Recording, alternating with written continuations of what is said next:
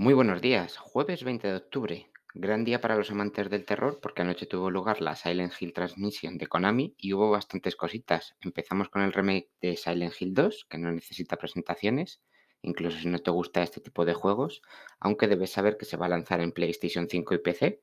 Mala suerte si solo tienes Xbox o PlayStation 4. Seguimos con Silent Hill Townfall, que será un título nuevo para la saga, aunque por ahora no se sabe mucho más, aparte de que se va a caer una ciudad. Silent Hill Ascension, que lo han descrito como una experiencia interactiva de vídeo en streaming, tremenda fumada que nos vamos a inventar. Este además está confirmado para 2023. Y los videojuegos los terminamos con Silent Hill F, otra nueva historia ambientada en el Japón de los 60, pero sin muchos más detalles por ahora. Cuidado porque la película de Assassin's Creed también respetaba el material original. Vamos con noticias más cortas. Hoy me he parado un poquito con Silent Hill porque creo que la saga lo merece.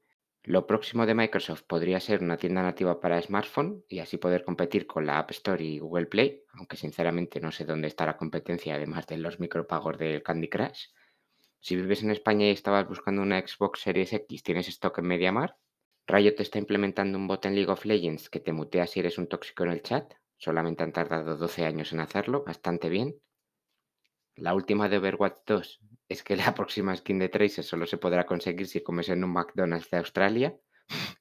Yo desde que hago este podcast me he dado cuenta de que en algunas empresas los de marketing están muy malitos, ¿eh? Y si juegas a Gran Turismo 7, nada, tienes coches y ubicaciones nuevas con el parche de hoy. En vídeos, pásate por la web, que te dejo el enlace en la descripción para que puedas ver todos los anuncios de ayer de Silent Hill. Y en lanzamientos destacados, hoy se lanza la campaña anticipada de Modern Warfare 2, pero solo se puede acceder a ella si has comprado la versión digital del juego. Si no has probado Vampire Survivors, hoy sale del acceso anticipado, así que dale una oportunidad porque tienes tremendo juegardo por 5 euros en Steam o por 0 euros si tienes Game Pass.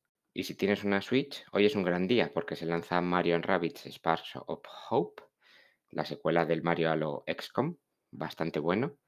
Y eso es todo por hoy. Gracias por escuchar el podcast. Si te está gustando, dale 5 estrellas, no me seas cutre, que ayuda mucho y es gratis. Y con eso me despido. Que paséis un gran jueves. Chao.